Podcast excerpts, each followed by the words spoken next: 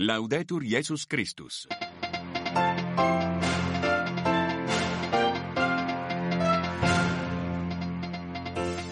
Une centaine de morts, près de 800 blessés, c'est le bilan à Gaza de ce qui est qualifié entre autres de massacre par les Israéliens de civils palestiniens qui attendaient de l'aide humanitaire hier.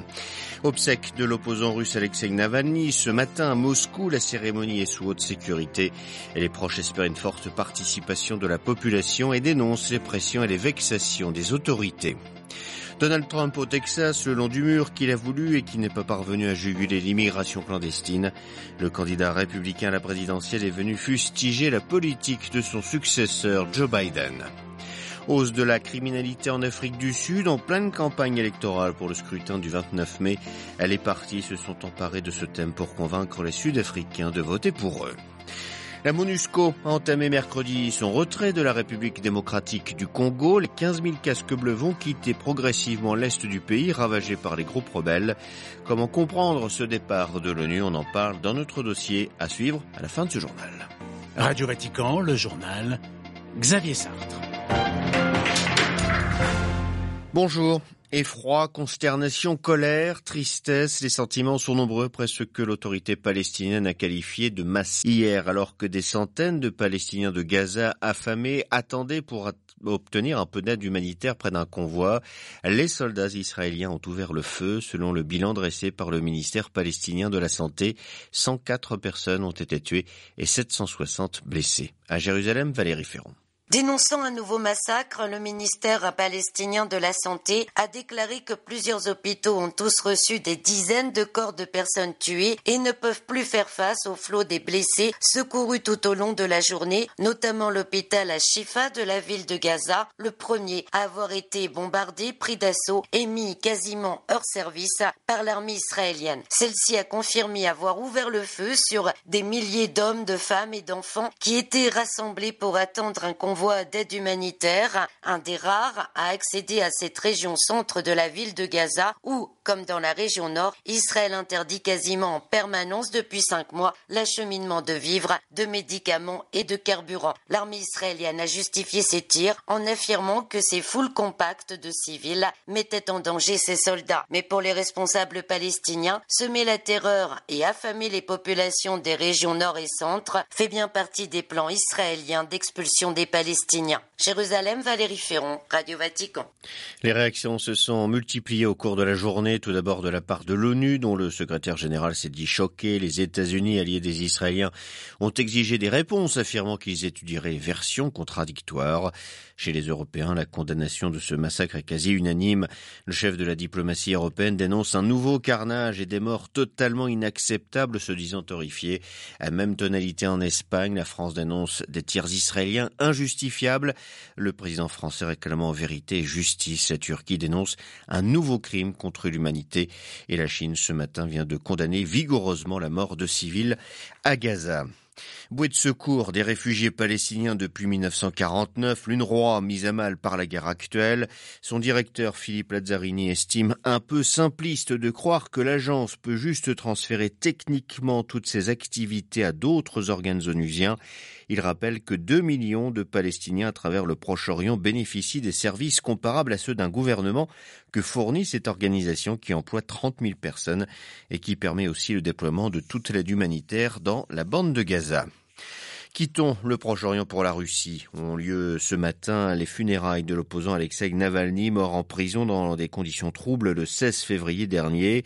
Sur les réseaux sociaux, son équipe appelle la population à venir lui rendre un dernier hommage à Moscou, mais dans le même temps, elle dénonce de nouvelles pressions de la part des autorités.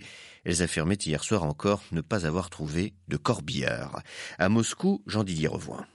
Une véritable honte, c'est ainsi qu'Ivan Jdanov, proche collaborateur d'Alexei Navalny, a qualifié hier le refus des chauffeurs de corbillard d'emmener le corps de l'opposant de la morgue à l'église.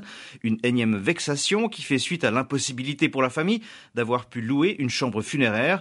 Hier encore, on apprenait que les mesures de sécurité avaient été renforcées aux abords de l'église où doit se tenir la cérémonie, comme dans les alentours du cimetière où il doit être enterré. Selon le média Sota, des caméras ont été installées dans l'église, alors que des antennes susceptibles de brouiller les accès Internet ou de permettre des communications spéciales sont apparus. Un arsenal de mesures censé dissuader ses partisans de venir rendre un dernier hommage à l'opposant mort en prison, mais qui semble galvaniser ses anciens collaborateurs. Tous appellent la population à venir en nombre pour lui faire un dernier adieu, allant jusqu'à retransmettre la cérémonie en direct sur YouTube pour ceux qui ne vivent pas à Moscou. Jean-Didier Revoin, Moscou, pour Radio Vatican. Les vexations contre les opposants, il y en a aussi en Iran. La prix Nobel de la paix, Narges Mohammadi, en prison depuis 2021 à Téhéran, n'a pas pu se rendre à l'enterrement de son père, décédé plus tôt cette semaine. C'est ce qu'a dénoncé hier sa famille. Toujours en Iran, les 61 millions d'électeurs sont appelés aux urnes aujourd'hui pour élire leurs députés, 88 membres de l'Assemblée des experts, l'organe censé élire le guide suprême de la révolution. Les conservateurs sont donnés favori par les sondages, mais l'un des véritables indicateurs de ce scrutin sera l'abstention. La frontière mexicaine très prisée par les candidats à la présidentielle américaine. Hier, le président Joe Biden est venu défendre son projet de loi pour renforcer le contrôle des frontières.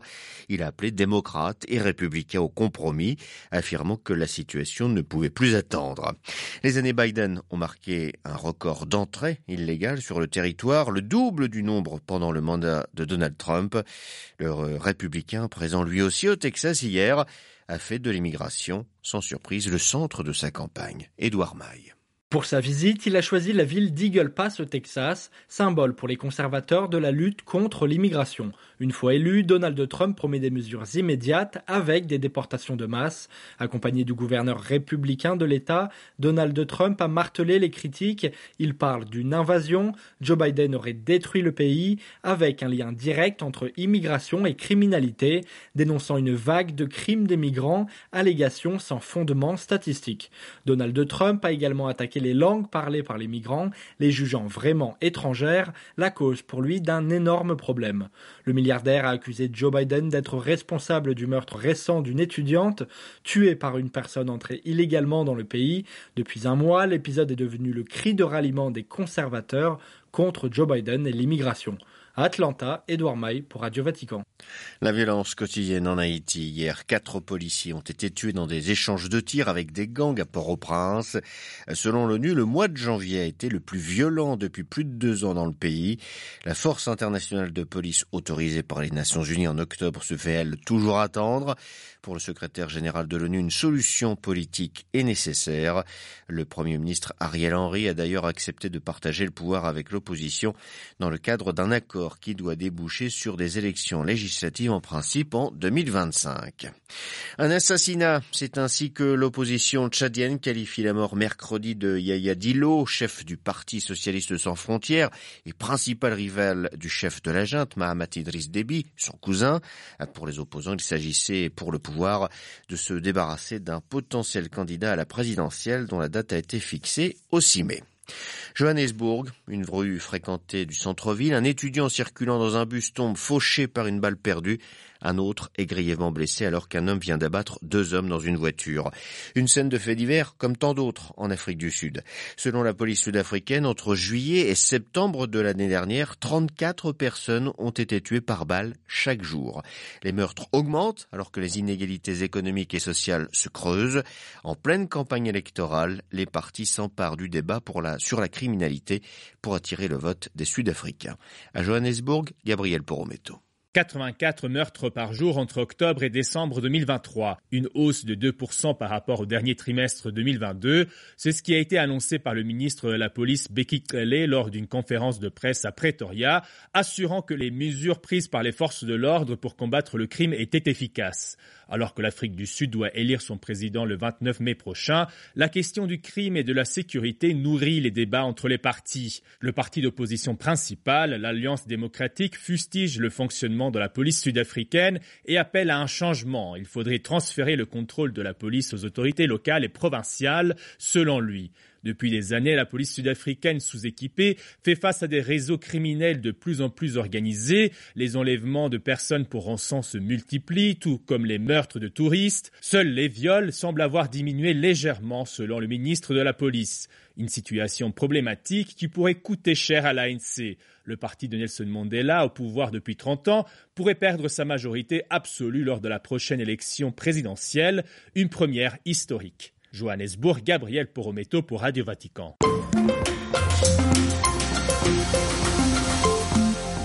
Une page se tourne dans l'est de la République démocratique du Congo puisque la MONUSCO, la mission de l'ONU dans le pays, a entamé ce mercredi son retrait, début d'un processus qui doit s'achever en juin et qui marque un terme à 25 ans de présence.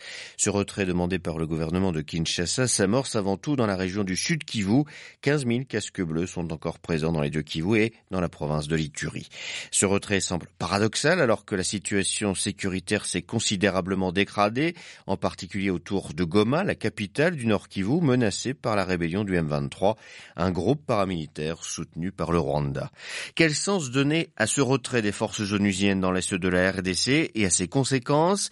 Éclairage ce matin de Thierry Vircoulon, il est coordinateur de l'Observatoire de l'Afrique centrale et australe à l'IFRI, l'Institut français des relations internationales.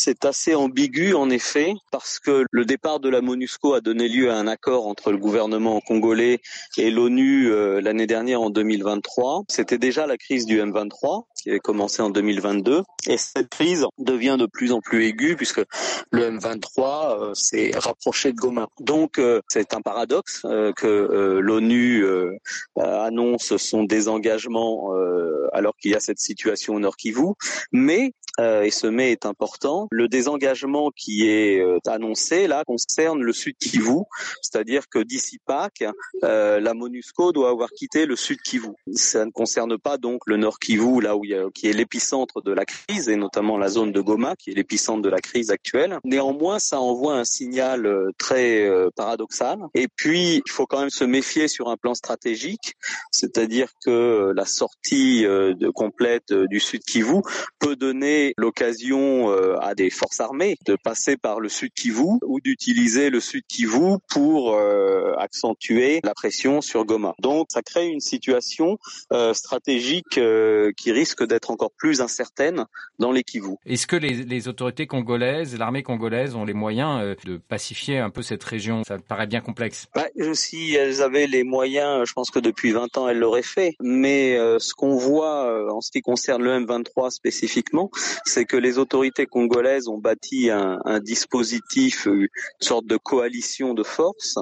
Euh, il y a euh, d'une part l'armée congolaise, mais cette armée congolaise est aussi appuyée par des, des, mercenaires, et d'autre part, elle est aussi appuyée par la force de la SADEC, avec en tête les militaires sud-africains qui ont commencé leur déploiement. Cette force de la SADEC a été appelée à, à la rescousse après que les autorités congolaises aient demandé à la force de l'East African Community de partir. Donc euh, il y a euh, euh, autour des FARDC des forces supplétives, plus un certain nombre de milices locales qui travaillent avec l'armée congolaise. Donc il y a du côté congolais une sorte de coalition face au M23 qui est soutenu par l'armée rwandaise. Donc on a en quelque sorte de, de coalitions face à face. D'un point de vue de, de l'ONU, est-ce que euh, on peut penser euh, ce retrait comme un échec ou c'est plus compliqué que cela? C'est essentiellement dû à un échec ce retrait, en effet. Premièrement, il se retire alors que, comme je le disais tout à l'heure, la situation stratégique est euh, en pire. Deuxièmement, euh, il se retire à la demande du gouvernement congolais.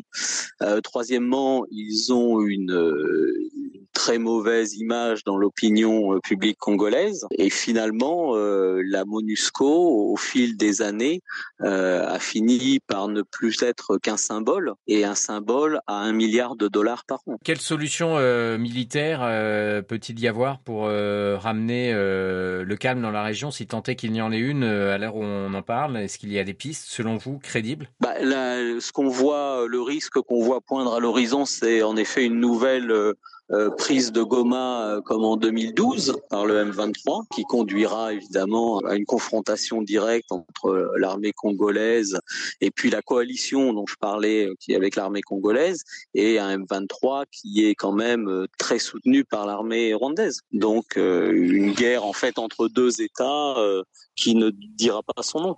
Interrogé par Olivier Bonnel, Thierry Vercoulon, chercheur à l'IFRI, l'Institut français des relations internationales, était ce matin l'invité de la rédaction francophone de Radio Vatican.